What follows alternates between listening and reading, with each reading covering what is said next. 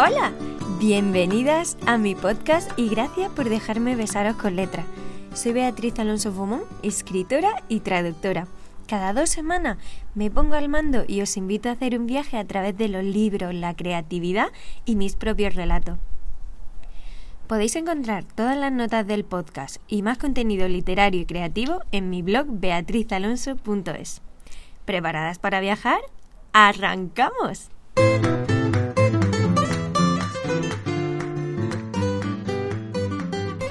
La entrevista que tengo hoy eh, me parece un broche perfecto para esa primera parte de la temporada. Porque aunque os dije en el episodio anterior que iba, que iba a ser dentro de dos episodios el, el final, han sucedido unas ciertas cosillas y, he decidido adelantarlo todo. Así que este va a ser nuestro último encuentro de este año, pero el 8 de enero me vuelvo a poner al mando para seguir enseñando libro, creatividad, mis propios relatos, todo ese amor que yo tengo por las letras y que de alguna forma siento que os llega. Tengo el placer de, de enseñaros esta, esta joyita que es el libro de Cambia el Mundo de María Negro, una charla en la que hablamos de sostenibilidad, de minimalismo, de cómo nuestros pequeños gestos sí que pueden cambiar el mundo, de cómo nuestros pequeños gestos sí que pueden hacer que, que la huella que dejamos en el planeta sea un poquito más pequeña. Espero que disfrutéis muchísimo de esta charla y que os genere debate y que eh, ayude a reflexionar y a intentar pues poner eh, de todas de nuestra parte para pues para que la huella que dejemos sea cada vez más pequeña, que mm, seamos más sostenibles, pero sin, sin, que eso signifique renunciar a, a disfrutar de la vida. Hoy tengo el placer de contar con María Negro, escritora del libro Cambia el Mundo, y una emprendedora muy, muy fuerte con el tema de la sostenibilidad, que es el que nos va a ocupar hoy, porque quiero que María nos ayude a ver cómo todos esos pequeños gestos que podemos hacer nosotras en nuestro día a día sí que tienen un impacto. María, bienvenida. Hola, ¿qué tal? Encantada de estar aquí. Muchas gracias. Antes de adentrarnos a desgranar esta maravilla que has creado de, manual sobre la sostenibilidad y cómo pues sí que podemos hacer muchas cosas en nuestro día a día y no solo esperar a, que grandes compañías o eh, gobiernos, digamos, hagan esas grandes acciones, eh, me gustaría que me contaras qué es para ti la sostenibilidad. Pues para mí la sostenibilidad, y es algo que además he ido descubriendo y, reconectando con esta definición a través de los años y, más escribiendo el libro, pues para mí la, sostenibilidad es como una actitud ante la vida. Eh, yo veo la sostenibilidad como una herramienta de autoconocimiento que te, que te permite conectar con tus valores eh, vitales, que te hace alinearte con lo que es importante para ti en tu vida, con lo que crees, sientes y piensas. Y, realmente esto es un poco a lo que invito eh, a la gente que, a través del libro, ¿no? que, que realmente a, a, través de un recorrido de 10 pasos vaya explorando esas esferas de su vida desde que come, cómo se mueve, qué consume, qué residuos genera, qué prendas y cosméticos utiliza, qué es importante para ella, cómo se está apegado a, lo material o no, y, vaya eh, descubriendo cuál es esa definición de sostenibilidad para, esa persona en, primer lugar, ¿no? Porque ahí, a través de todo ese recorrido, tú vas a, tú vas a descubrir qué es importante para ti, ¿no? Que quizá es eh, pasar más tiempo en familia, em, tener más tiempo para ti, reconectar con, con, lo que te hace feliz, ¿no? Y que muchas veces hacemos un montón de cosas por inercia o por imitación o, o, porque creemos que es lo que tenemos que hacer. Entonces, para mí la sostenibilidad es eso, es una actitud ante la vida, como unas nuevas gafas de ver que de repente te empiezan a, mostrar cosas que antes pasaban desapercibidas, pero que cuando empiezas este camino empiezan a ser como muy llamativas y, eso te invita a, replantearte cosas, a tener nuevos hábitos, a, recolocar, recolocar un poco prioridades y, creo que es un camino como muy enriquecedor y muy bonito. Sí, a mí, bueno, yo llevo mucho tiempo y, em, bastante metida con el tema de la sostenibilidad porque era muy importante para mí y lo sigue siendo, pero me sorprendió mucho tu libro porque yo que pensaba que digo, ah, pues yo creo que manejo bien el tema. Me dio un punto de vista mucho más enriquecedor porque había, eh, por ejemplo, que lo hablaremos más adelante, había términos, había eh, esferas, como te has dicho, de la vida que ni siquiera me, me había planteado de que pues podía hacerla un poquito más sostenible. Y, de hecho, así como anécdota, yo ya de por sí que tengo eh, un armario bastante minimalista cuando llegué a, la parte de la, de la, ropa, ¿no? De cómo consumimos.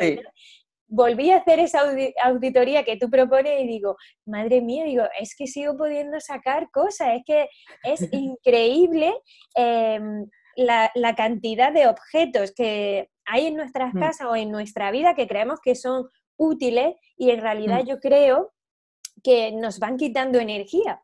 Y una de las cosas que tú hablabas en el libro, que yo creo que está muy enlazado a por qué consumimos tanto, eh, es el tema del éxito. Hay una frase que me apunté que me encantó, que dice, lo que te hace grande no es lo que tienes, sino lo que aportas a los demás y al mundo.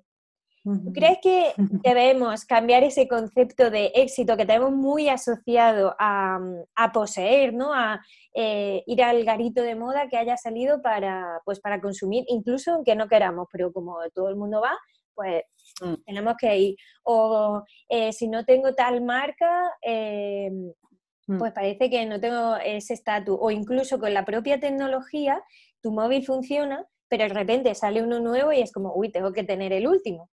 Sí. Es que el concepto del éxito es, eh, está muy ligado al estatus, a lo material.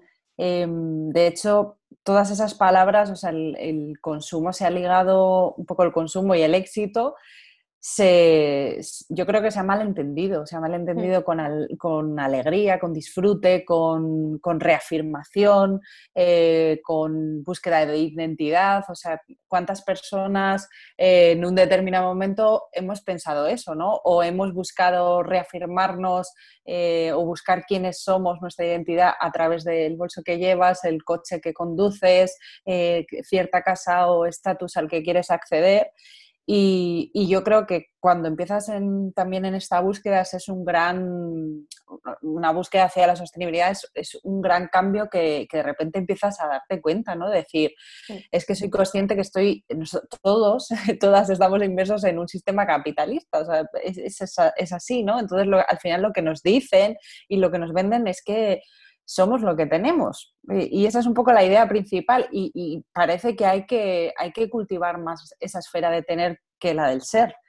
Y, fíjate que la situación yo creo que actual con el tema del COVID y yo creo que a mucha gente le ha dado, ha empezado a reflexionar sobre eh, que no sabía, no, mucha, mucha gente ha dicho, no sé quién soy, ¿no? No, no sé cómo pasar tiempo solo, no, no sé qué me gusta, porque al final si te sacan de un contexto en el que parece que me reafirmo a través del trabajo, de lo que tengo, de las cosas materiales, me veo como quién soy, ¿Qué, qué, qué, cuál es esa esfera que, yo tengo que cultivar, ¿no? Entonces, sí que a mí, por ejemplo, el, eh, con esa cita que has dicho, creo que es bonito plantearse, bueno, bonito y, creo que es muy necesario plantearse cuál es tu idea del éxito. Y esa es un poco la idea, por eso que decía que la sostenibilidad es una, es una herramienta de autoconocimiento, porque al final creo que cualquier persona para sentirse feliz, pleno, em, realizado, em, e, esa es una de las grandes preguntas, ¿no? ¿Qué es para ti el éxito? Porque es que para mí lo mismo es vivir en el campo, tener tiempo para mí,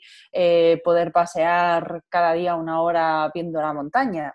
Y para otra persona puede, puede estar ligado más a algo material y no, no es ni mejor ni peor, pero sí que es importante saber si eso nace de ti o viene de, una idea preconcebida que en la mayor parte de los casos y con la gente que, yo pues muchas veces hablo de estos temas, que ha leído este libro, que empieza en este camino, se da cuenta que muchas veces esa idea viene infundada, porque al final los estímulos que recibimos de la televisión, de, Internet, parece que, eso es a lo que hay que aspirar, ¿no?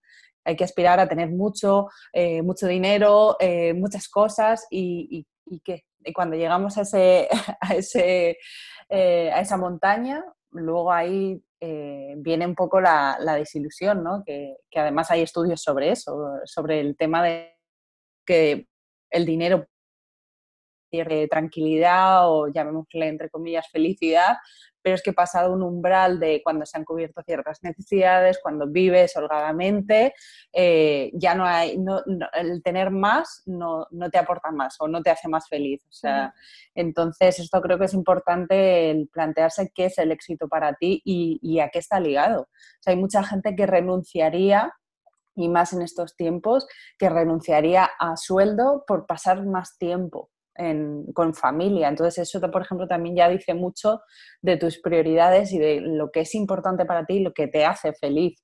Entonces sí que mm, eh, yo creo que es una gran pregunta a, explorar y, que, por ejemplo, en el primer capítulo del libro que hablo de todos estos temas de, del apego, de lo material, de, simplificar nuestra vida y de esas grandes preguntas, Em, es una invitación para, por, lo menos para entender cuál es tu punto de partida y qué es importante para ti. Sí, además, eh, justo eh, a mí me hizo eh, reflexionar también mucho cuando hablabas mismamente, por ejemplo, en los viajes, ¿no? Que mm, a todos no, o a casi todo el mundo le encanta viajar y, mm. y demás, y al final muchas veces volvíamos cargados de mierda, vamos a decirlo así, porque tenemos cargado un chorrocientas cosas que no valen para nada, pero con la por el simplemente el hecho de decir, ay, estuve allí, mira, bueno, pues me he traído esto para ti, que luego la otra persona dice, Dios mío, ¿qué hago con esto? Esto es horrible. Y al, mm, un poco como también ese estatus de, ah, mira, he estado aquí, lo mismo con las fotos y con mm. y, me parecía muy interesante esa parte del ser y del sentir, porque incluso creo que hemos eh, denigrado hasta pues, las partes que más placer nos pueden dar eh, precisamente por el mostrar el, mira qué estatus tengo, mira dónde he viajado, mira lo que he hecho, mira tal, mm. y, digo, estamos proyectando todo tan afuera que, mm que se nos olvida dentro. Y, claro, para poder proyectar em, todo fuera, eh, al final tiramos de, objetos em, y, de, utensilios que realmente lo único que hacen es ocupar sitio y, generar polvo en casa que no vale para nada. Y creo también que un problema que quizá está relacionado con, pues con este concepto es que eh, mucha gente malinterpreta qué es el minimalismo, porque eh, nos vamos como al extremo y muchas, eh, las, muchas personas con las que yo he hablado de este tema lo entienden como eh, tener una cuchara en la casa porque solo hay una persona, tener tres pantalones iguales, dos camisetas y ya está. Y, mm. y obviamente no es eso, no, no quiere decir ahora de tener una casa repletísima de cosas, mm. vas a estar como no sé, como casi en la pobreza, mm, entendámoslo entre comillas, eh, de que solo puedes tener una cuchara, un tenedor y un cuchillo. Creo que se ha ido como a un extremo. Eh, mm. En YouTube y todo, hay gente que, pues eso, habla del minimalismo en ese sentido y creo que es un flaco favor porque no se entiende bien y, hace mm. que mucha gente que podría replantearse decir vivir con menos, diga, uh, yo no quiero vivir eh, de estas pasándolo fatal porque es que solo voy a tener dos pantalones. Entonces me gustaría que nos explicara qué es el minimalismo y, cómo nos puede ayudar a ese impacto negativo que, pues, que generamos con toda esa eh, materia que ocupa nuestra casa. Pues eh, es una gran pregunta y, precisamente yo eso es un... Por eso, empecé el el libro y el primer capítulo hace referencia a todo este tema de simplificar nuestra vida. Y en este capítulo de lo que hablo es eh, de términos como el minimalismo, del orden, el tema de lo que hemos hablado antes del apego, porque es importante ser consciente de cuán aferrados estamos a, lo material, porque tú muchas veces podrías pensar, no, yo, yo no, no, no estoy tan apegado, no, mm. pero en ese momento de, y, y esto se veía muy yo no soy muy fan de Mericondo, pero, pero eh, él, bueno, he visto el documental, leí el libro y demás, y, tú veías cuando, cuando realmente alguien se tiene que deshacer de todo eso, ya sea, le importen más o menos, tenemos ese, ese, ese apego que cuando te quitan algo material es como si te quitaran una parte de ti, ¿no?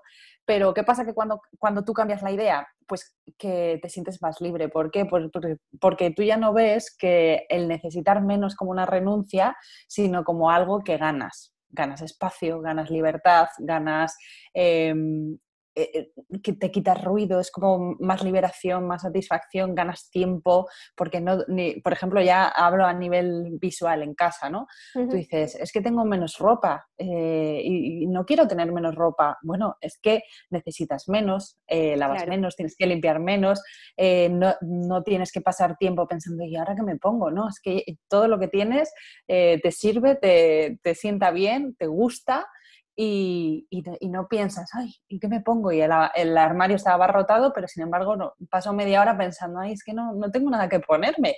Mm, entonces, de ahí viene mucho, mucho ese tema y entonces yo personalmente, y lo digo aquí, a mí no me, no me gusta el, el minimalismo, o sea, no me considero una persona minimalista ni, ni, quiero, ni quiero ir hacia eso porque, pero entendiendo el minimalismo como que yo creo que es la idea que tenemos todos en la cabeza, de, estas casas suecas o en las que pareces, dices, tengo que vivir en una casa que parece que me acabo de mudar, ¿no? Sí. que dices, solo tengo un sofá, una mesilla y un boli.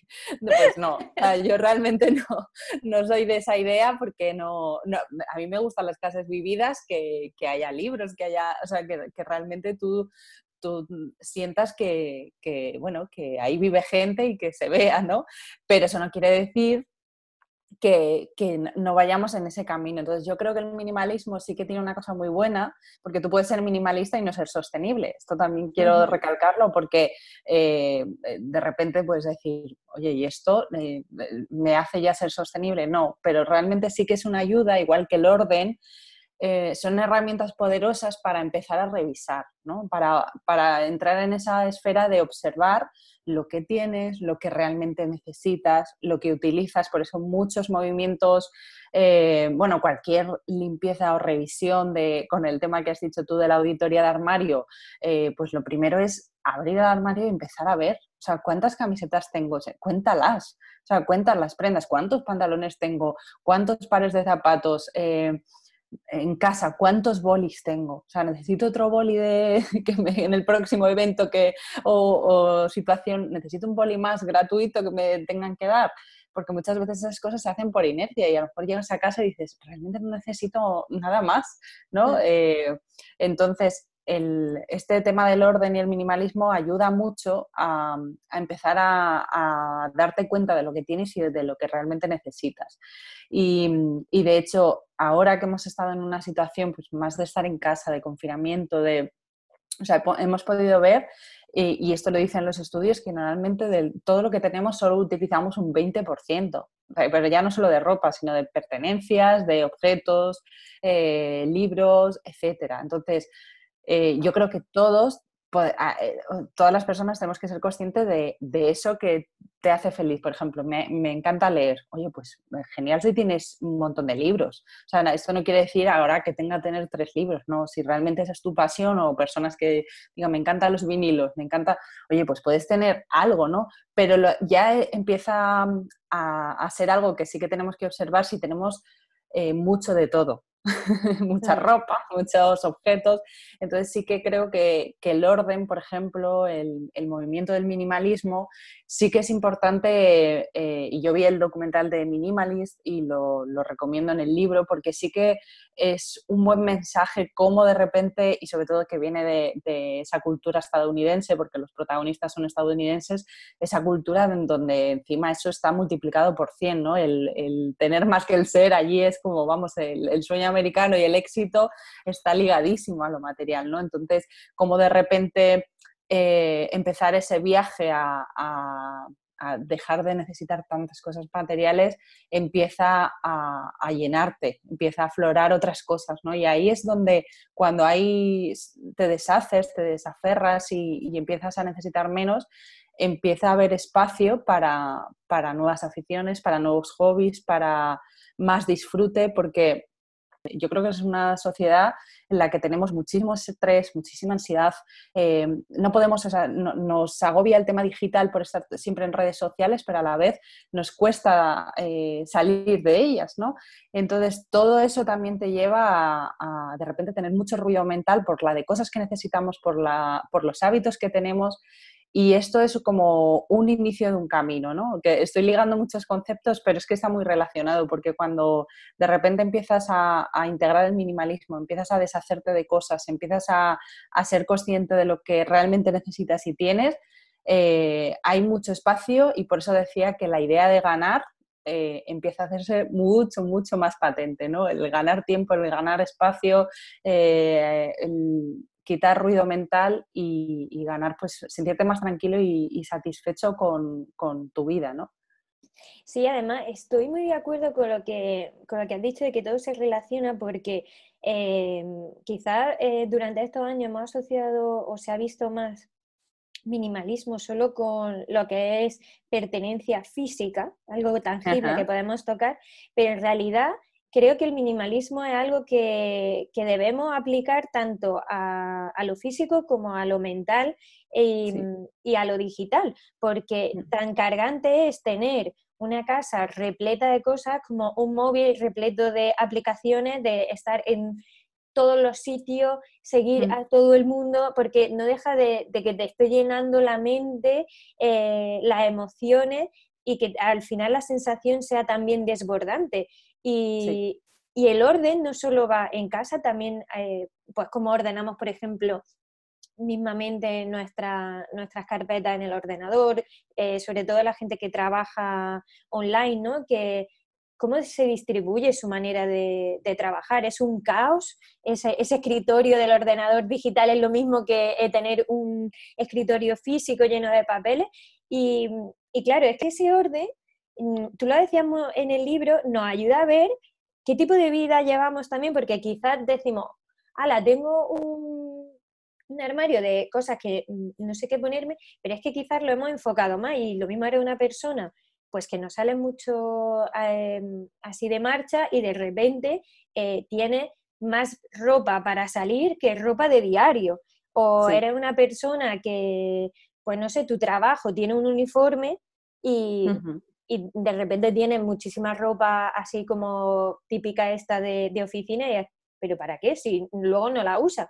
Entonces, ese orden no solo no, yo creo que no solo nos ayuda a ver qué tipo de personas somos y queremos ser, eh, sino qué tenemos, por qué lo tenemos y si no lo tenemos repetido, porque cuántas veces no habrá pasado eh, mismamente con cacharros de la cocina o del baño, de decir, ay, no queda gel y de mm. repente un día te pones a, ordenar los armarios y es que hay bote en un sitio, bote en otro, y de repente dices, anda, pues de no tener gel tenía cinco botes por ahí.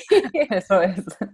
Y es verdad que ese orden es como, a mí me parece muy fundamental, y tú lo recomendabas en el, en el libro, la auditoría, cuando hacemos mudanza y cada cambio de estación o cada cierto tiempo, mm. precisamente para decir, oye, eh, vamos a sacarlo todo, pero eh, por producto, ¿no? Digamos, en vez de por instancias, de, pues si estamos con el tema del baño, pues todo lo del baño, porque ahí es otro, otro talón de Aquiles que yo creo que tenemos una barbaridad de cremas, potingues y demás en el baño mm. que, muchas veces pensamos que no, no, nada, tengo cuatro, cuatro mm. cosillas y la, la, cantidad de plástico que está en esa, en esos productos es increíble. A mí, de hecho, eh, eh, uno de los temas por los que empecé con la sostenibilidad era el plástico y sigue siendo mi talón de Aquiles en muchas cosas, sobre todo en el baño, porque encontrar muchos productos de, que quiero del baño que no venga con plástico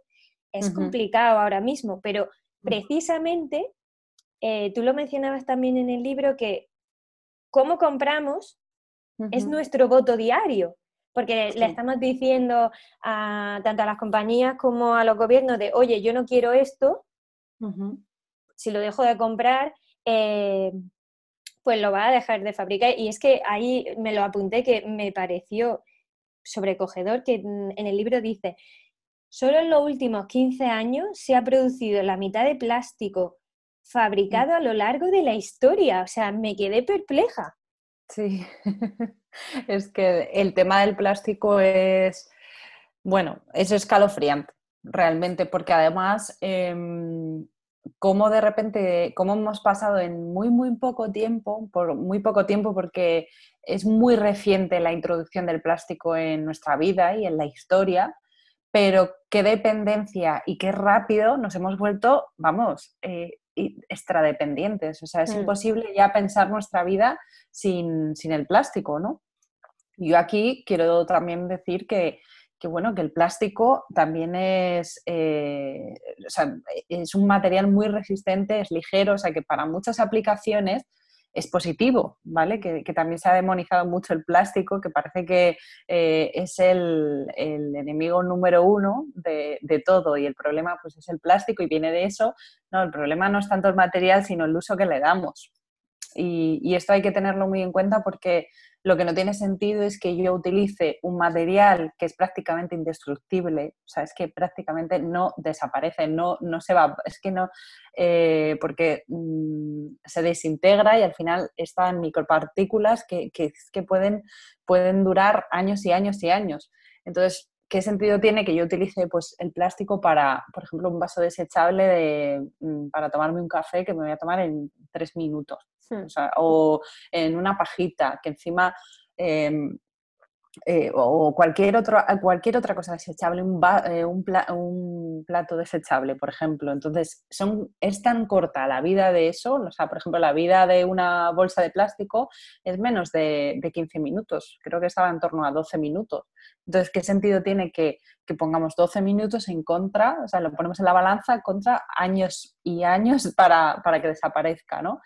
Em, y, de aquí tenemos que tener en cuenta que, mm, aquí tenemos mucho mm, que, hacer. Evidentemente las instituciones y gobiernos tienen que hacer mucho, ¿no? porque aquí hay muchas, eh, muchos intereses económicos de industrias, de empresas envasadoras, de gobiernos que también evidentemente facilitan eh, y, promueven leyes que, evitan, o sea, hace mucho que de repente saquen una ley y digan, oye, aquí está prohibido todo lo desechable. Oye, pues esto, que, no esos cambios no tarden tanto en venir porque al final, eh, para cuando queramos actuar, pues ya, ya, nos ha invadido completamente como lo está haciendo, ¿no? Entonces, eh, ¿qué podemos hacer como consumidores? Desde luego, ser consciente de esto y, empezar a, evitar, por ejemplo, todo lo desechable, que, esto es muy importante, o sea, todo ser consciente de decir, mira, si yo me quiero tomar un café para llevar, e intentar ser previsor, ¿no? Y adelantarte a ese residuo, pues por ejemplo, una taza, eh, si voy a pedir una bebida, pues, que no te pongan pajita, o sea, llevar siempre tu bolsa de tela, todas esas situaciones en las que puede aparecer un, residuo, y no solo de plástico, eh, que de, papel también, porque por ejemplo el papel, evidentemente, eh, una bolsa de papel va, va, a desaparecer antes, se va a biodegradar antes, pero por ejemplo se necesita, tiene un impacto medioambiental, o sea, crea más huellas, para, para, hacer el proceso del papel, por ejemplo, se crea mucha más energía tiene un impacto también eh, mayor. Entonces, bueno, pues a la hora de biodegradarse, pues va a desaparecer mucho antes, pero, pero que también es algo desechable. O sea, es la idea de, evitar lo desechable. O sea, yo pienso en nuestras abuelas nuestras abuelas prácticamente no, no generaban basura, ¿no? Era, llevaba mi carrito o llevaba mi bolsa eh, y todo se retornaba, esa idea de devolver los cascos, las botellas, eh, todo estaba pensado para que, bueno, pues la economía fuera circular, o sea, todos esos materiales o recursos que para transportar objetos, eh, volvieran al ciclo y no se volverían, no, se no, no entraran en, o sea, acabaran como un residuo muy rápido, que es lo que pasa ahora. O sea, ahora prácticamente nuestra sociedad es desechable y ya no solo hablo de, envases, por ejemplo, que tú decías de cosméticos o de comida, es que ya prácticamente la ropa también es casi de usar mm. y tirar. Entonces, hay que salir de esa rueda de usar y tirar. Y aquí para, eso tienen que gobiernos instituciones eh, em, crear leyes, o sea, ejercer presión, pero nosotros como consumidores, evidentemente, tú lo has dicho antes, nuestro dinero es un voto y si yo no compro em, nada envasado en plástico, ya estoy diciendo al mercado que, no lo quiero. Eh, porque mi dinero es, vamos, uno de los votos más importantes. Entonces, si, imagínate si todo el mundo hiciera eso. O sea, esa es la manera en la que de repente una empresa dice, uff, un montón de gente está dejando de, comprar esto, ¿qué pasa? ¿Qué pasa? Vale, es por el plástico, vale, pues vamos a sacar un, envase eh, reutilizable, ¿no? Esta es la manera también de ejercer presión. Claro que eh, yo no conocía estos términos que tú lo, acuñabas en, el libro de boycott y que es precisamente lo que, no, lo que nos estás contando ahora de premiar o, castigar, ¿no? Digamos, esa compra. Claro, sí, viene del inglés, de buy, de comprar, entonces es como boycott, es apoyar o, o decir sí con mi compra a algo entonces, si yo, si yo eh, esto es muy importante tener esta idea del dinero es un voto, ¿por qué? Porque si yo estoy comprando, por ejemplo, moda rápida, ¿qué hay detrás de la moda rápida? Pues hay explotación infantil, hay, hay un impacto medioambiental muy grande, em, contaminación de ríos con el tema de los tintes. O sea, estoy diciendo que sea un sistema que, que lo que premia es usar y tirar eh, poca calidad, precios baratos, a costa de, graves eh, causas medioambientales y consecuencias explotación de personas. Si yo pongo mi dinero ahí, eso es el voto que estoy diciendo que sí, ¿no? Ese, es el, el boicot, hace referencia pues sí, sí, estoy apoyando eso. Sin embargo, si soy consciente de esa realidad, lo boicoteo, que es de donde, lo que viene de boicot, ¿no? Como decir no a eso y, castigar a, a esa empresa a decir, no, yo no quiero poner mi dinero en, eso, no quiero decir sí a esa explotación, a, la contaminación. Sin embargo, si lo pongo, por ejemplo, en una empresa que yo trabajo con muchas pequeñas empresas eh, sostenibles, ¿no? que están intentando fabricar con materiales responsables, respetuosos con el medio ambiente, em, fabricar de manera ética, utilizar proveedores locales, em, dar trabajo a gente de aquí, eh, fomentar oficios tradicionales con mi dinero, evidentemente estoy creando una sociedad más justa, más equilibrada, más equitativa y estoy diciendo que sí a eso. Entonces, si, de repente mucha gente dice que sí a eso, cambian los sistemas, ya no se premia la rapidez, lo desechable, la cultura de usar y tirar, que las cosas cada vez duren menos, la obsolescencia programada, por ejemplo, en la tecnología, que parece que hay que cambiar de móvil cada año. Eh, si decimos que sí a todo eso con nuestro dinero, pues así va la sociedad, ¿no? De hecho una vez leí una frase que no, es mía y no, y no recuerdo dónde la leí, pero decía algo así como que no podemos tener salarios nórdicos y comprar a precios tercermundistas. Y esto quiere decir mucho con, esa idea de, que todo está relacionado y que, tiene que haber un equilibrio. O sea, yo no puedo estar comprando barato eh, de mala calidad para, para y, premiar con mi dinero ese tipo de objetos, fabricación, consumo y sistema y luego a la vez querer acceder a, un buen salario y a, una, a, lo social, todo está relacionado, ¿no? Entonces, por eso es muy importante esos conceptos de boicot y boicot, porque al final el dinero es un voto y, hay que ser muy consciente de dónde va a parar y a quién estamos y a qué empresas, qué tipo de empresas estamos apoyando con él. Sí, además tú comentabas que precisamente, justo lo que acabas de decir con el sueldo, de si yo compro algo eh, barato, alguien lo va a estar pagando caro para que yo, para que yo lo mm. tenga. Y, y quizás eh, muchas veces nos olvidamos de, que todo tiene un coste. O sea, el que nosotros acabemos comprando una camiseta por un euro, eh, cualquier persona que haya tenido una empresa o, haya indagado un poco en el proceso que requiere cualquier producto para llegar a venderse, sabe que es inviable que algo valga un euro. O sea, para que tú mm, hmm. pague algo tan ridículo, alguien por detrás está pagándolo muy caro, ya sea el medio ambiente, sean personas que están explotadas laboralmente y que le pagan una miseria. Y, y todo ese, eh, todo ese cambio, eh, simplemente con ir al mercado, lo podemos ver, porque hace unos años, eh, por ejemplo, yo tengo problemas con el gluten y hace unos años era imposible encontrar casi productos y ahora, y ahora hay, por ejemplo, por todos lados. Lo mismo con la comida vegetariana y vegana. De repente em, no había casi nada y ahora hay un boom. ¿Y qué es? Porque la industria dice, hay pobrecillos que, que no tienen opciones. No, es porque han ah. encontrado un nicho en el que la gente está comprando, la gente se está concienciando, por ejemplo, con el tema de la alimentación, porque no solo el tema del vegetarianismo y el veganismo es por los derechos de los animales, ¿no? por ese sufrimiento, sino porque es una de las industrias que más impacto medioambiental está generando. Y tú en, uno de los capítulos nos explicabas cómo precisamente nuestra alimentación puede beneficiar o perjudicar esa sostenibilidad. Sí, es que realmente si lo pensamos, igual que mm, hay, que pensar que todo, todo lo que hacemos, nuestras acciones, decisiones diarias, tienen un impacto, dejan una huella, ¿no? Entonces, eh, esta es un poco al final la idea del libro, que también a, través de, o sea, si queremos cambiar el mundo, empecemos a, por el nuestro propio, ¿no? Entonces, que, esa idea de reducir la huella, de minimizar el, impacto medioambiental que tenemos en nuestro día a día a través de nuestros hábitos, decisiones diarias, lo que hacemos, cómo nos movemos, como decíamos antes, empecemos a repensarlo y, tengamos esa idea de que todo, todo lo que vamos a hacer va a tener esa, esa huella. Entonces, no, no, no, tiene sentido que yo intente ser más sostenible evitando el plástico, reduciéndolo, em, generando menos basura y que luego a la hora de, de, por ejemplo, los alimentos que como, que como tres veces al día, o sea, comemos tres veces, por lo menos así estándar, eh, son tres veces. Eso quiere decir que también, volviendo a la idea de antes, hay tres votos que, que estamos ahí generando, porque estamos comprando alimentos de más.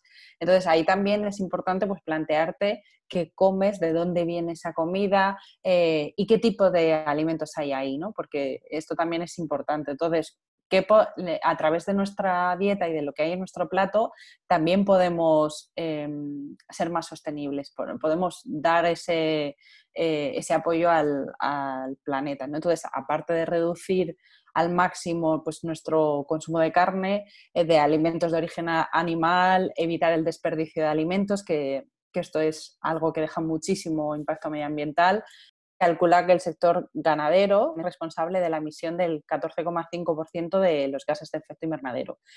Esto quiere decir que es que hay un impacto brutal de este sector. Entonces, no es cuestión de que todo el mundo eh, tengamos que volvernos veganos o vegetarianos, sino que ser consciente que, que si yo mi dieta está basada en, en comer carne, estoy, estoy generando un impacto brutal y, muchísimo mayor que si, mi dieta está, mm, es mucho más rica en, alimentos de origen vegetal. ¿Vale? Entonces, eh, y ya estoy hablando a nivel medioambiental, ya no, me meto en el terreno ético, que evidentemente también hay que pensarlo y ser consciente, y en el libro hablo de ello porque si, si hay una alternativa que es igual de saludable y evidentemente es más eficiente y evito que, un animal pues muera para mm, yo poder tener un alimento, pues también eh, es algo que hay que, evidentemente, por lo menos reflexionar y ser consciente, ¿no? Entonces, eh, yo lo, que digo en el, libro es que evidentemente no, no, es cuestión de que, de que, todos ahora tengamos que ser veganos, pero sí es importante reflexionar sobre ello porque Em, reduciendo drásticamente o por lo menos algo nuestra, nuestro consumo de carne o proteína animal y fomentando otros, otros alimentos de origen vegetal, pues como frutos secos, frutas, verduras, semillas, cereales, eh, legumbres, pues vamos a estar em, siendo mucho más sostenibles y, eficientes. Vamos a ahorrar recursos como agua, tiempo, dinero, eh, espacio cultivable, emisiones de CO2, eh, evitando la deforestación, la contaminación del suelo, del aire, y evidentemente evitando que también muchos animales pues mueran, ¿no? Y es una manera de decir, mira, hay gente que, que, prácticamente comía en su día a día, comía y cenaba em, carne, o sea, no, mm. prácticamente no, comía otra proteína. Entonces, ahora, siendo consciente de esto, dices, bueno, pues a lo mejor puedo sustituir alguna comida em, o, em, introducir más eh, vegetales, legumbres, etcétera, y a nivel de nutrientes y, de salud voy a obtener lo, mismo. ¿Vale? Entonces, eh, esto es un, tema importante porque yo creo que hay muchísimo desconocimiento y, y, es evidentemente que es insostenible para el planeta eh, que comamos tanta carne. O sea, eso sí que, sí que hay muchísimos estudios sobre ello porque, porque cada vez somos más habitantes en el planeta. Entonces, claro, el, intentar eh, criar muchos animales para, alimentar a tantas personas, pues también es que no, no, es sostenible. Entonces, bueno, pues esa idea sí que también es importante revisarlo. Sí, además em, está muy relacionado también con lo que hablaba antes de cómo consumían nuestras abuelas, porque precisamente eh, las legumbres, las verduras, las frutas, son cosas que se pueden comprar a granel, que no necesitan un empaquetado, o sea que ya, por ejemplo, es una forma maravillosa de, no tener que eh, reciclar, porque no, estamos como muy acostumbrados, bueno, pero es que yo reciclo, ya, pero es que es casi más interesante no producirlo, porque pues, el reciclaje pues, tiene también sus lagunas y si tú, por ejemplo, em, vas al mercado y llevas tu, carrito, te estás nutriendo mejor. Em, además, pues eso, le das trabajo a gente cercana que pues puede ser de tu comunidad, de tu pueblo, em, votas por algo justo y, y encima es, no sé, o sea, el impacto general es positivo en todos los casos. Sí, y, no nos Supone, y no nos supone un esfuerzo, o sea, me refiero, no es algo que digamos, oh Dios mío, tengo que renunciar a esto. ¿Qué va? Yo lo veo que mm, pesa muchísimo más lo positivo, tanto a nivel nutricional, medioambiental, mm. económico, y encima está más rico. Porque acostumbramos al paladar a, nuevos sabores, a, mm. salir siempre de lo preestablecido, incluso a ser más creativo, porque eh, a mí me parece que la cocina, por ejemplo, vegetariana, vegana, o que reduce mucho el tema eh, animal, es muchísimo más creativa porque tiene una cantidad de productos con sabores y matices tan sumamente diferentes que, da para jugar un montón. Y hilando con esto, con la pues con esta idea de, economía y de, vida circular y no lineal como tenemos ahora, tú mencionabas el método de las 7 R.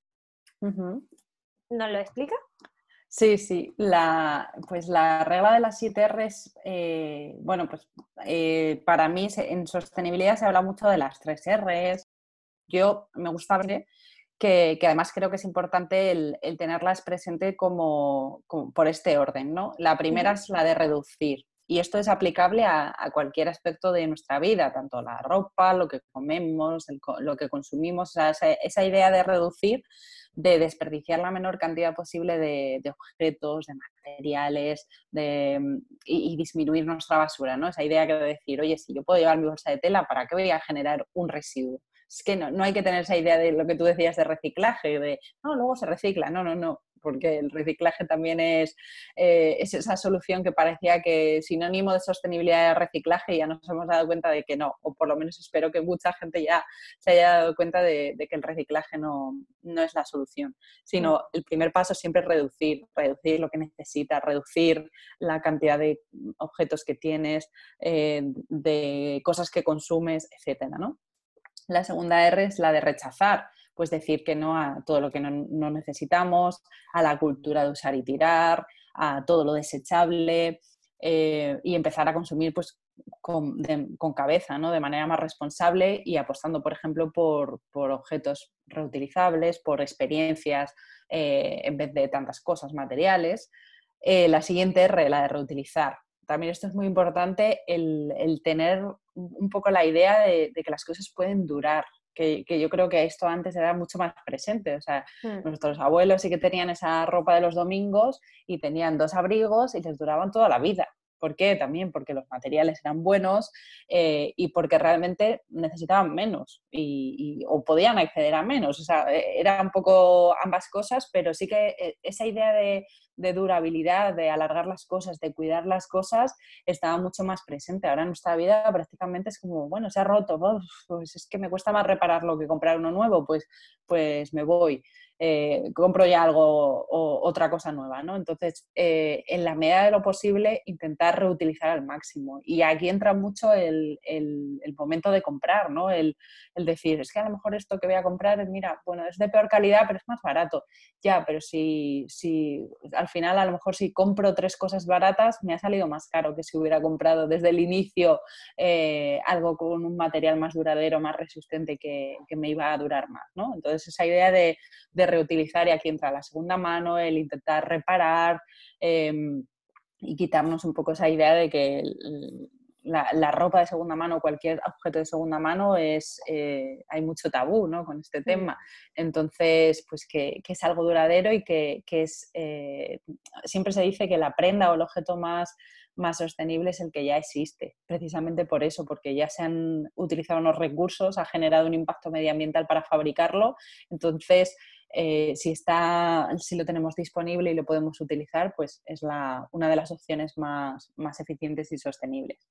La siguiente R es la de reincorporar y reciclar, que es un poco esa idea de volver al ciclo y reducir nuestros residuos y evidentemente los que generemos, pues reciclarlos de manera correcta eh, y, reincorporarlos al, ciclo pues para que se conviertan en recursos, ¿no? que la materia aprovechable que haya pues se, se vuelva a utilizar.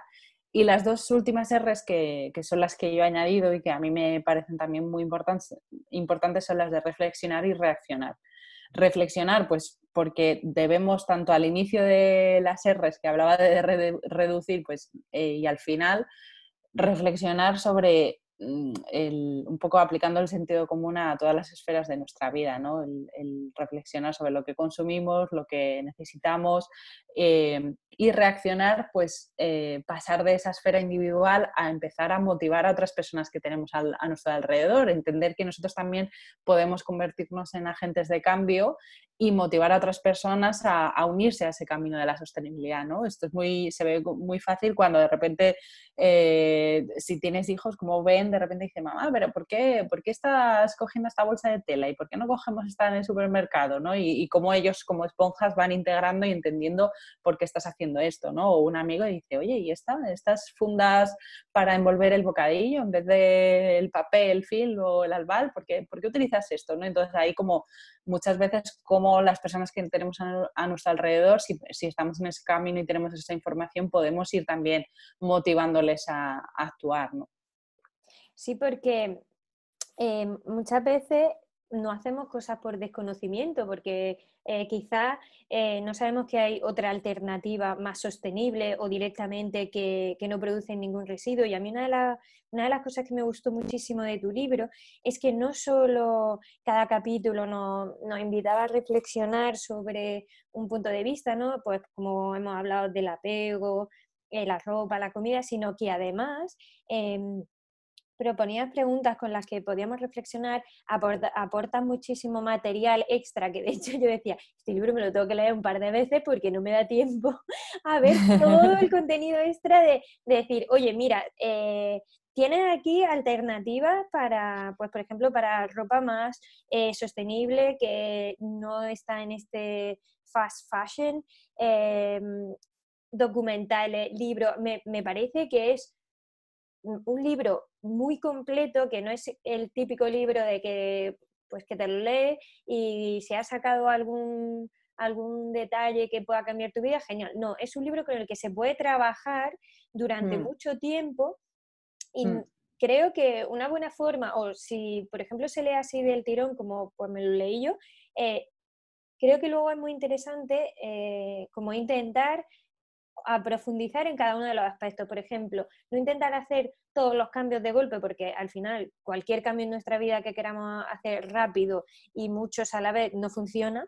Eh, me parecía súper interesante decir, venga, pues qué problema o qué eh, situación me apetece ahora mismo eh, cambiar más. ¿Qué es, por ejemplo, cómo puedo reducir mi basura?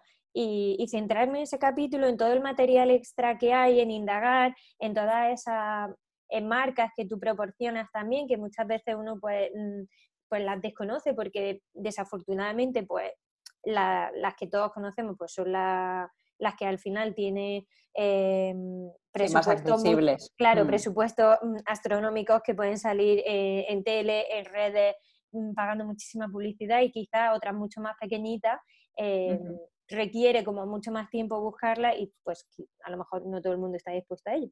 Así que a mí por eso me, me gustaba mucho que hubiese incluido no solo eh, los datos, sino el, mira, tienes esta alternativa, mira, puedes seguir profundizando eh, en este tema, no estás solo, hay eh, asociaciones, grupos, gente con la que mm. puedes estar en contacto y, y, que al final entre todos te van nutriendo de ideas para que pues para que de alguna forma el, camino hacia la sostenibilidad sea más fácil y no, y no, tengamos esa mm, sensación, como tú decías al principio, de renunciar.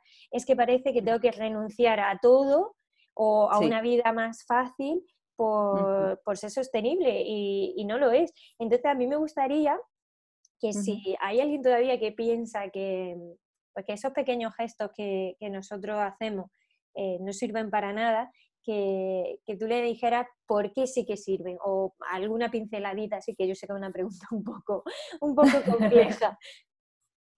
Pues, eh, a ver, evidentemente, eh, yo siempre repito la, frase que además es un mantra para mí, ya resume mi filosofía y mi manera de ver la sostenibilidad y bueno, pues una frase propia que ya eh, repito hasta la saciedad, ¿no? que es la de pequeños gestos, grandes cambios, que, esa idea de que pequeños gestos repetidos en el tiempo sí que pueden generar un gran cambio eh, a la larga. Entonces, eh, evidentemente, porque yo como individuo y persona me lleve una bolsa de tela y evite pues, bolsas de plástico, no voy a hacer una gran diferencia, ¿vale? Pero sí, hay que tener en cuenta que, si todo el mundo pensara eso, nadie haría nada. ¿Y cuántos eh, millones de habitantes somos en el mundo? Entonces, eso también hay, que tener en cuenta que las cosas, em, y, nunca hay que desestimar el poder que tienen eh, un pequeño gesto, porque muchas veces es el inicio, tiene ese efecto dominó de, cuánta gente ha empezado por el tema del plástico y, de repente ha, supuesto una revolución en su vida el integrar la sostenibilidad o esa búsqueda. ¿Por qué? Pues porque ese tipo de cosas ya tienen, y, por eso me gusta que, hayamos empezado la entrevista como, porque es para mí la sostenibilidad, porque eh, yo decía, te decía, claro, es que es una actitud ante la vida, es una, unas nuevas gafas de ver, es una forma de vivir.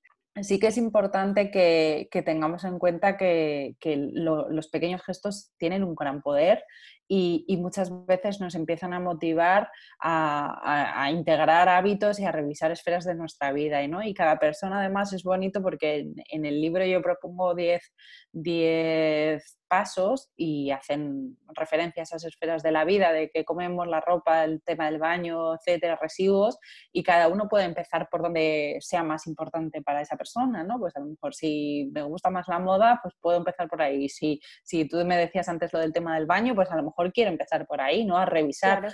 Cada uno encuentra su camino, pero, pero una vez que empiezas ya hay otros pasos que te llevan a seguir, ¿no? A seguir porque mm. es como, ah, pues ahora quiero empezar al tema del minimalismo. ¿Por qué de repente consumo tanto lo que decías antes de lo digital? Que también tiene un impacto medioambiental. O sea, enviar un mail también tiene un impacto medioambital. Pues es como, ¿por qué necesito consumir tanto, tantas horas, tantas pantallas? Pues empieza a revisar otras esferas y, lo que decía antes, si nos acordamos de la última R, que es la de motivar a otras personas, eh, también eso es muy, muy, muy poderoso. O sea, el entender que nosotros no somos solo personas, sino que estamos, vivimos en sociedad. O sea, tenemos acceso, y encima con las redes sociales podemos ser eh, agentes de cambio, o sea, podemos liderar ese cambio que queremos ver en el mundo. Entonces, muchas veces a mí me, han llegado a, raíz del libro historias bonitas que, que me decía un chico, mira, yo he leído el libro y en mi empresa trabajo en una multinacional eso me lo decía hace tiempo, ¿no? Cuando trabajaban eh, físicamente en, grandes edificios donde estaban 500 empleados, ¿no? Y me decía, mira, es que hablé con el jefe y, le dijimos que queríamos traer nuestra, nuestra propia taza y que quitara la máquina de café porque, porque queríamos tener una normal para poder no generar residuos. Claro, imagínate cuántos cafés puede tomar una persona en un día de trabajo, pongamos dos, tres, por 500 empleados en un día y luego a eso multiplicado por el año. Entonces, es verdad que si tú sacas de eso de contexto, pues puede parecer una gotita del vaso, pero si mm. muchas gotas, o sea, e, ese tipo de cosas es como lo que te va haciendo clic. Luego dices, si he empezado en mi casa ya, lo que antes veía normal, como que se generen residuos de una máquina de café, empieza a ser llamativo. Y, eso te lleva y te motiva a hablar con el jefe y mañana será otra cosa. Entonces, todo eso es, bonito ver el efecto multiplicador y poderoso que tiene en ti y en, y en, los que están en tu alrededor. ¿no? De, ahí también vienen muchas iniciativas. Em, activistas como por ejemplo Desnuda la Fruta, que no sé si la conoces, que, también empezó de manera, o sea, de, a, través de, personas, ¿no? que no, es algo a nivel institucional y que, aboga por, por, decir no a, lo desechable ¿no? y él, invita a, través del hashtag de Desnuda la Fruta a hacer fotos de, y colgarlas en redes sociales de, de ver cosas sobre envasadas en, supermercados, ¿no? Y decir, oye, esto no, ¿por qué Carrefour, oye, ¿por qué estás poniendo, o, este, o tal supermercado, ¿por qué estás envasando medio aguacate abierto o medio limón? O sea, no necesitamos esto. Entonces es una manera de, renunciar y, reivindicar el, que eso no pase y decir, oye, desnuda la fruta, queremos cosas a granel, ¿no? Y eso también se escucha porque esa es una de las razones por, la, por las que ejerciendo ese voto, ahora de repente muchos supermercados tienen islas a granel, eh, dejan llevar las bolsas de tela o empiezan a, venderlos ellos para, que no utilicen las de plástico. O sea, muchas de esas cosas vienen por, por esos pequeños gestos. Sí, porque es lo que hablábamos antes de ese pequeño gesto que nosotros, pues, claro, nos vemos como un individuo unitario es como, ah, que yo compré esto, ¿qué, efecto tiene? Es que no solo lo estás comprando tú, lo está comprando mucha más gente o lo está eh, renunciando a ello, em, pues eh, ese núcleo que al final hará presión para que se tome la decisión de, no, esto no lo vamos a hacer así. Y efectivamente, como también decía, em, somos eh, como un espejo o una ventana a los demás, porque cuando tú ves, por ejemplo, los niños, ¿no? Ven en los adultos de no, esto no se tira al suelo, esto lo vamos a reciclar o esto lo vamos a reutilizar, no nos hacen falta tantas cosas, eh, podemos vivir más experiencias en familia, más tiempo en calidad. Al final están eh, educándose hacia algo más sostenible que el, simplemente el hecho de si no consumimos no podemos ser felices. Y antes de, terminar, eh, me gustaría saber si tienes algún proyecto ahora mismo entre manos que, te apetezca compartir. Pues eh, bueno, tengo un proyecto que se llama Consume con Coco, que, nace un poco de esta idea de que hemos hablado de, que el dinero es un voto y del boycotting y boycotting, que, es un poco la de facilitar la labor de búsqueda a los consumidores, a las personas, para encontrar marcas sostenibles eh, que estén alineadas con sus valores. Muchas veces el, problema de, eh, a lo mejor quieres encontrar una marca de moda sostenible, de cosmética ecológica, de, juguetes, de madera, y muchas veces te pierdes en el mar de Internet, no encuentras bien dónde están esas marcas, y, o muchas veces por desconocimiento tampoco sabes qué es sostenible y qué no, porque claro, ahora también el término greenwashing hace referencia a cómo muchas empresas, como la sostenibilidad también empieza a estar de moda, que es buena noticia, pues hay muchas empresas que en vez de intentar ser realmente sostenibles, intentan parecerlo. Entonces, aquí, pues muchas veces hay esa, confusión y ese desconocimiento por parte de los consumidores.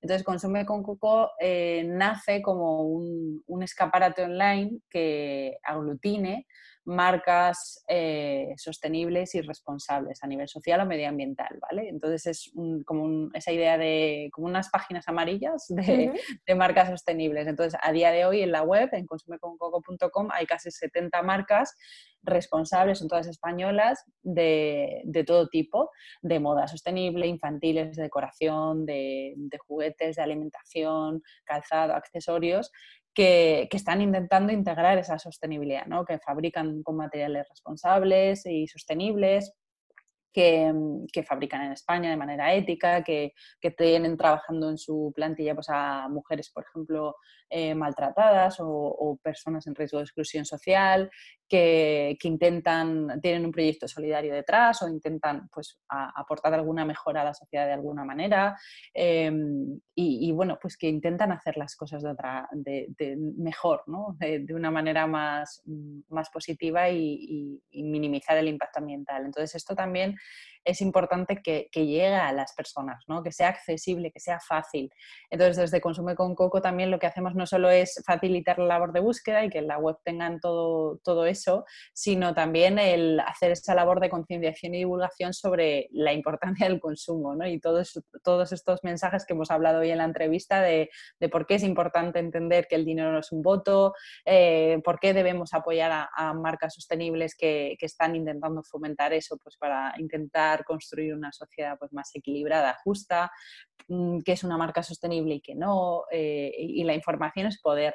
Entonces, muchas veces el consumo responsable viene de, la reflexión y de la información. O sea, cuanta más información tengamos, mejores decisiones tomaremos, ¿no? Y menos lo haremos por impulso eh, y, todas esas compras compulsivas y más en estos tiempos de, muchas veces de Navidad, de estímulos, de descuentos, de Black Fridays y demás, vienen de, esa compra irreflexiva, ¿no? de, de por impulso, ¿no? Entonces, desde Consumo de la verdad, yo es un proyecto que ahora va a hacer un año y, estoy muy contenta con, el resultado, con la acogida, porque veo que el mensaje va calando y, además la, sigo viendo muy necesaria, porque em, y, más en estos contextos en los que cuando pues, viene una crisis, eh, el que tienen eh, las personas que emprenden y crean sus pequeñas marcas sostenibles, pues al final para ellos es un sueño, ¿no? Es el intentar sacar adelante un proyecto vital que, muchas veces apoyando y, a través de Navidad, en, la, Navidad, cuando muchas veces hacemos regalos y no sabemos qué comprar, pues, pues ser consciente que, que si encima estamos apoyando a una pequeña empresa que de nuestro barrio o de, de, nuestra zona, pues también estamos haciendo que, que, el sueño de una persona se perpetúe y, y, si encima es sostenible, pues estamos también dando ese voto a, a construir un, un, mundo mejor, ¿no? O, por lo menos a, a, hacerlo menos malo. eh, entonces, la verdad que, este proyecto estoy muy contenta con, él y, nada, invito a la gente a que biche un poco. Esto es que hay propuestas fantásticas y súper interesantes. Sí, además es justo lo que, lo que te decía antes, que a veces cuando nos lanzamos a la sostenibilidad era como, Dios, ¿por dónde empiezo a buscar? Entonces me parece maravilloso que hayas mm. creado algo que lo aglutine porque es mucho más sencillo y, de alguna forma es como, vale, voy a empezar y, sé que pues esta, esta marca o, mm, mm. este estilo eh, es viable y que sí que hay empresas que, están velando por, eso. Así que me encanta que, hayas creado algo así porque yo por lo menos a mí me costaba muchísimo encontrar em, marcas porque además luego necesitabas como hacer esa pequeña, aparte de búsqueda em, en Google o en el buscador que sea, em, de cerciorarte de que es así, que no te están vendiendo, de que, no te están vendiendo de si somos La sostenibles y luego no lo son.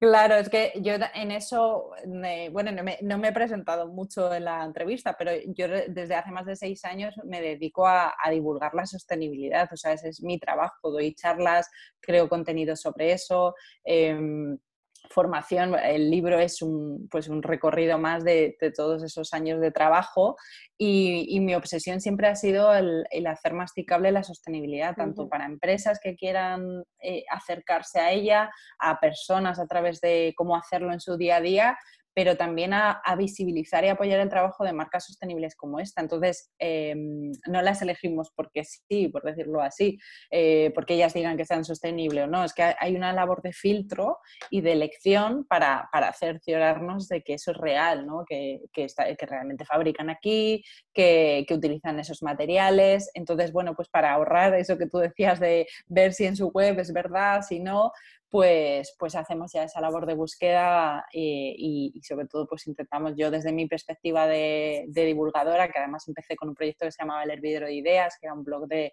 muy enfocado a sostenibilidad y, y lo que he seguido haciendo pues mm, durante todos estos años a través ahora de mi marca personal, de Soy María Negro, pues es que me, dedico a eso, a concienciar y a divulgar la sostenibilidad y, intentar facilitar que sea más accesible el, integrar la sostenibilidad en tu día a día o a través del consumo, a través de, herramientas y, bueno, mi trabajo se basa en eso, en dar herramientas para para que cada vez sea más sencillo el, que la sostenibilidad la hagamos, la hagamos nuestra, ¿no? ya sea a través del consumo, a través del día a día o del libro o de formaciones que, que doy, que de hecho también estoy preparando un, eh, un proyecto en torno a esto que, está muy relacionado con el libro, pues para que ayude a la gente a seguir haciéndose preguntas ¿no? y a seguir indagando, que, yo creo que al final la sostenibilidad va mucho de eso, de, hacerse preguntas y de cuestionarse cómo queremos vivir, en qué mundo queremos vivir y dejar y, qué podemos hacer para,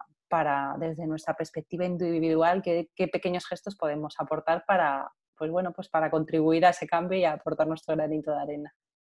María, qué maravilla escucharte. Yo me pegaría horas hablando contigo porque encima es que eh, tanto el libro como lo que me acabas de contar de Consume con Coco y demás, es que tiene tanto que rascar que esto podría ser eterno. Pero bueno, no sí, podríamos estar horas.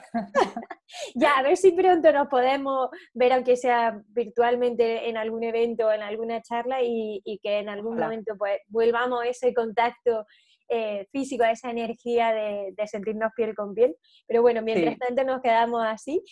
Muchísimas gracias por, este ratito porque me ha parecido una charla nutritiva, con mucho pues valor y, y, ojalá que, ese mensaje que tú estás divulgando y, que estás transmitiendo con tanto cariño y tanto amor llegue muy lejos y, de aquí a unos años veamos que, que la sostenibilidad no es una utopía, sino que es algo que ya está instalado en nuestras vidas. pues ojalá y yo me quedo con ese mensaje también que es muy bonito y empoderador y, te lo agradezco muchísimo y, gracias por invitarme, por dejarme este espacio para trasladar esto y, espero que, mm, a tu comunidad le llegue y le aporte y se sumen a, ese cambio que queremos ver en el mundo, ¿no? que, que, desde su perspectiva pues vayan, vayan aportando poquito a poco. Así que gracias a ti, ha sido un placer.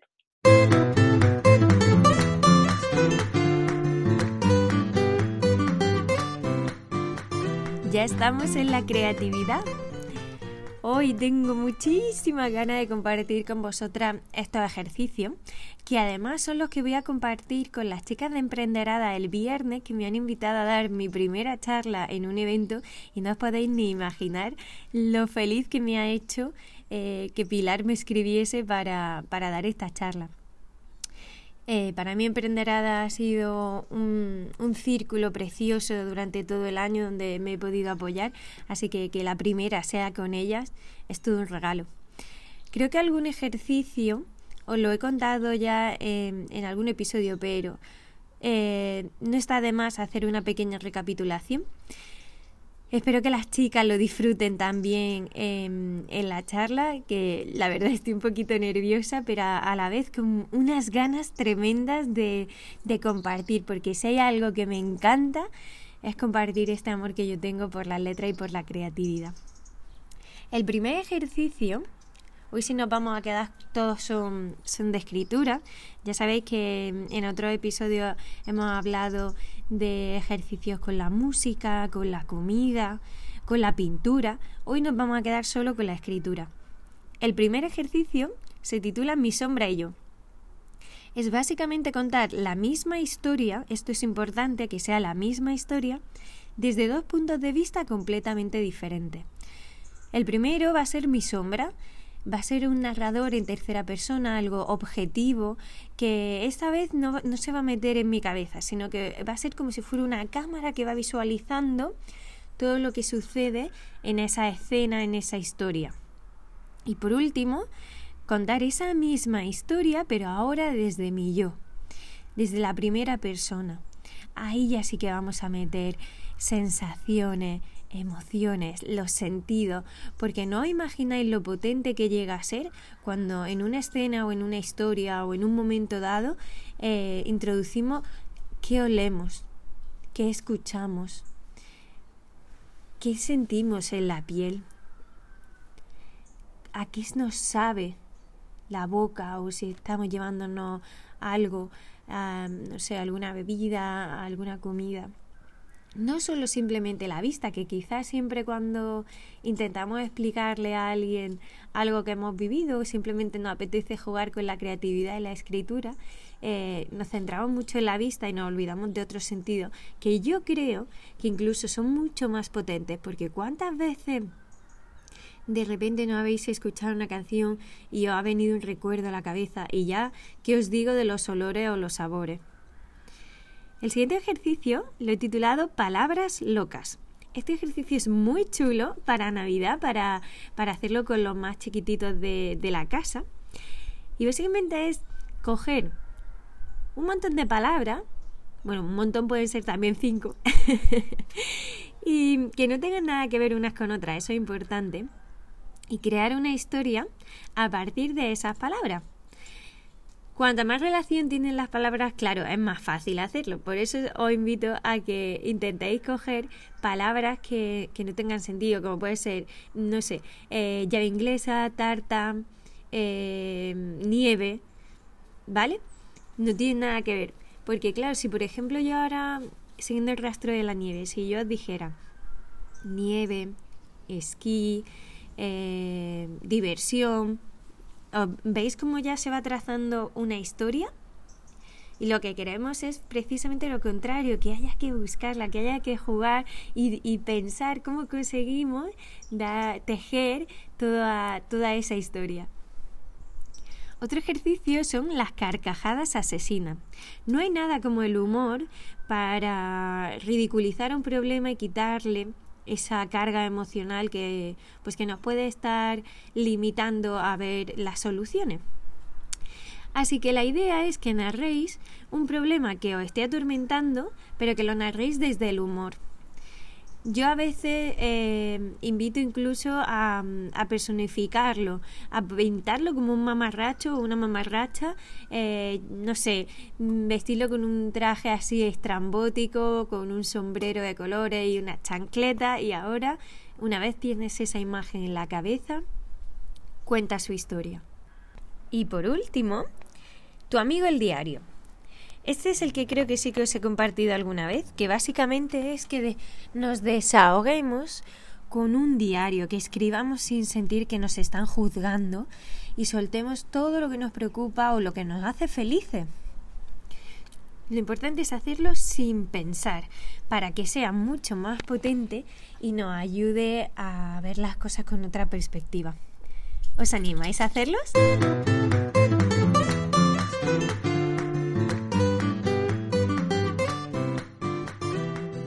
Llegamos al relato. Ya estamos con nuestra querida Matilde que yo no sé vosotras, pero a mí me tiene conquistada. Para las que a lo mejor os unáis nuevas por aquí, os recomiendo que empecéis por el capítulo, si no recuerdo mal, 7 o 6, que ahí es donde está el comienzo de la historia de Matilde. De todas formas, si lo miráis en el blog beatrizalonso.es, eh, cada capítulo tiene, tiene su post y ahí os digo eh, cómo se llama cada, cada relato, así que podéis encontrar fácilmente em, cuál es el comienzo del misterio de la caja verde. Una historia que nos está enseñando cómo un objeto tan pequeño como puede ser una foto puede revolucionar por completo a, a una familia. Os dejo con este relato, cerrad los ojos y disfrutad de este pequeño viaje que vamos a hacer. Pasaron unos días por Madrid, bañados entre recuerdos cosidos a una letra enviada hacía 50 años. Había tantas historias que un trozo de papel era incapaz de contener. María solo había compartido retazos de su vida, los fragmentos más dulces, porque los amargos se escondían en los silencios de las cartas que no enviaba. Paco no lo compartía con nadie, ni siquiera con Matilde, pero el pensamiento recurrente de que hubiera pasado si hubiera conocido en el momento preciso el contenido de esas palabras que su hermana le enviaba, seguía apretándole el pecho como un lazo que esperaba que no terminase siendo negro. Se aferraba al optimismo de su familia. Todos creían que María seguía viva. Él a veces lo dudaba. Tenía miedo de llegar a Tenerife y volver con las manos heladas. Ansiaba poder abrazar de nuevo a su niña María, que le perdonase, incluso a Sebastián. Desde que descubrió que su hermano mayor le había negado el amor de la pequeña, un agujero de odio se expandía sin control. Quería entenderlo, comprender cómo percibía el atrevimiento de su hermana a cumplir su sueño. Dentro de esa madeja de rencor también había un pequeño esqueje adherido a María. ¿Por qué no le habló con franqueza, a cara descubierta? Llegaron a Barajas por segunda vez en cinco días. Esta vez sí tenían la llave que los acercase hasta esa isla en la que habían depositado toda su esperanza. Disculpe, lleva cinco kilos de más en la maleta. Puede sacarlos o pagar diez euros por cada kilo, informó una chica pelirroja con un tono de voz áspero como una fregona vieja. Mamá, ¿qué has metido en la maleta? ¿Piedra? Si la ropa de verano apenas pesa, preguntó Ana sorprendida. Jamón y queso que me traje del pueblo. No me mire así. Ya verás como cuando nos crujan las tripas os vais a acordar de todos mis tapes. Anda, contenía la risa. Saca los tapes y vamos a repartirlos, que a este paso todavía nos quedamos en tierra. Aunque la muchacha le taladró con la mirada y con unos cuantos dardos envenenados para que se hicieran a un lado de la fila, abrieron las maletas sin inmutarse por bloquear la facturación. Matilde tuvo que sacar bragas, combinaciones, vestido y algún bañador para dar con sus deliciosos tuppers. Los pasajeros, estresados con la parsimonia de, de, la familia Manzano, bufaban y se quejaban a la chica pelirroja, que ya no solo contaba con un ardor intenso en su pelo, ahora también le había descendido hasta la cara. Señora, ¿se puede echar un lado, por favor? Llevan más de diez minutos entorpeciendo a otros pasajeros que también quieren llegar a su destino. Me parece genial. Pero hasta que no terminemos no nos movemos. ¿O es que te crees que me vas a mandar al final de esa fila que ya le da la vuelta al mostrador? Vamos, ni de broma. Bastante que me habéis hecho esperar cinco días para coger ese avión del demonio. Y si no, haberme dejado pasar con mis tapes. Disculpe a mi mujer, señorita. Es que está siendo una etapa complicada. Enseguida recogemos. ¿Complicada? Complicada es que tu novio de toda la vida te plante en el altar y encima tenga la poca vergüenza de irse a esa luna de miel fabulosamente cara con la que se suponía que era tu mejor amiga. Estalló la pelirroja en llamas. Con llantina mediante colocaron las maletas en la cinta y salieron corriendo por la terminal sin querer meter más leña a ese fuego que tardaría muchos meses en despejarse. Disculpen, ¿de quién es esta mochila? preguntó un señor barrigón con cara de perro pachón. Mía, respondió Nacho. ¿Te importaría abrirla? Verás que lleva droga, Paco. Este niño se está desatando, susurró Matilde. ¿Pero te estás oyendo? ¿Cómo va a ser un drogata si solo es un crío? Uy, cómo se nota que no te has paseado por el Parque de la Esperanza. Ya te digo yo que allí se fuman algo más que la pipa de la paz. ¿Esta navaja es tuya? preguntó el vigilante. ¿Eres menor? Nacho. ¿Pero para qué quiere eso? gritó su madre. Ay, disculpe, señor agente, interrumpió Paco. No le eche las culpas al chiquillo, es mía. Es que estos días han sido muy emotivos y se la di como recuerdo. Papá, ¿pero qué para qué necesita un adolescente una navaja? Déjate de recuerdo, que no te estás muriendo. Perdonen, las riñas familiares tendrán que continuar al cruzar el arco de seguridad. Eso sí, sin navaja. Subiéndose el pantalón por encima de esa barriga abultada. Nadie se atrevió a rechistar. Ya al otro lado aligeraron el paso, se le hacía tarde y el remate que le faltaba era perder el avión. Cuando estaban a punto de alcanzar la puerta de embarque, se dieron cuenta de que se habían confundido de compañía y su vuelo a Tenerife embarcaba por otra puerta que estaba en la zona opuesta de la terminal. Lo que al principio eran pasitos cortos se tornaron en una pseudo carrera por un pasillo interminable, repleto de pasajeros tan nerviosos como ellos. Los primeros en llegar a la puerta fueron los jóvenes de la familia, minutos más tarde el resto. Todavía faltaban unas veinte personas para embarcar y otro agarrotamiento de corazón. Buenos días. Tarjetas de embarque e identificación, por favor, pidió una chica delgadísima y muy rubia. Cada uno fue entregando su documentación y su billete de avión. Faltaba el de Paco. Matilde, ¿tienes mi billete? No lo encuentro, rebuscando en los bolsillos. No me digas que lo has perdido, no nos podemos ir sin ti. Abrieron la maleta de mano. Tampoco estaba allí. La agente de pasaje le anunció que quedaban solo un par de minutos para que el embarque cerrase. O se daban prisa o no volaban. Por el amor de Dios, que esta familia no puede tener ni un día tranquilo. Paco estaba ardiendo en fiebre al imaginarse que de nuevo un papel lo alejaba de su hermana. Se sentó con las manos cubriéndose la cara, intentando recordar dónde había visto por última vez el condenado billete.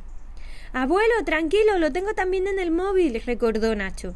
Para que luego digáis que estoy todo el día pegado a una pantalla, ¿eh? Su abuela le besó la frente y le dio una colleja como premio. Por fin cruzaron empapado y con la resaca de una taquicardia general la pasarela que le acercaba a Tenerife. Casi tres horas más tarde aterrizaron en la isla de su sueño, con el cuerpo todavía revuelto. Para la gran mayoría de miembros de la familia Manzano, excepto Ana y su hijo, era la primera vez que volaban. Una espiral nerviosa danzó en sus estómagos, junto con las palpitaciones de casi no conseguir traspasar la puerta. Se abrocharon los cinturones con fuerza, no fuera a pasar como en un accidente de la feria de julio en el pueblo, que por no cerrar bien la barra de seguridad, un par de borrachos pillaron un revolcón contra el suelo. Durante el vuelo pasaron por varias turbulencias que sacudieron el avión como si estuvieran en una cama elástica. Se agarraron con fuerza a los asientos, especialmente Conchita, que estaba aterrada con la idea de volar. Incluso soltó alguna plegaria y un par de lágrimas. Si no fuera porque adoraba a su padre, ella por ese trance no pasaba. Bueno, parece que se calma la causa, ¿no? comentó Matilde con el último arreón. Por un minuto he pensado que encábamos el pico en medio del mar. Y mira qué grande el jodío. De ahí no recuperas ni las entrañas del avión. Eres más agorera, mamá, se rió Ana. Las turbulencias es algo normal, no pasa nada. Anda, relájate y disfruta de las vistas. La confirmación por parte del piloto de que aquella montaña rusa había llegado a su fin destensó el ambiente. Matilde y Paco se pegaron a las ventanas, maravillados con los algodones de azúcar blanco que había al otro lado. Bienvenidos al aeropuerto de Tenerife Norte. La temperatura exterior es de 28 grados, un día perfecto para disfrutar de las vacaciones. En nombre de toda la tripulación que le ha acompañado durante el viaje, les deseamos una feliz estancia. Conchita no besó la pista de aterrizaje por vergüenza. El susto le duraría un par de horas más en el cuerpo. Los demás estaban pletóricos de haber conquistado esa meta. Recogieron el resto de la maleta y se dirigieron a la salida. ¿Y por dónde buscamos a la tía María? preguntó Carlota. En el próximo episodio, ya el año que viene, os contaré cómo fueron las primeras pesquisas por esa isla encantada. Espero que tengáis una feliz Navidad, independientemente de que nos va a tocar una fiesta un poquito atípica. Que os rodeéis de mucho amor y de mucha luz. Y ojalá que este 2021 sean muchas más las sonrisas que las lágrimas.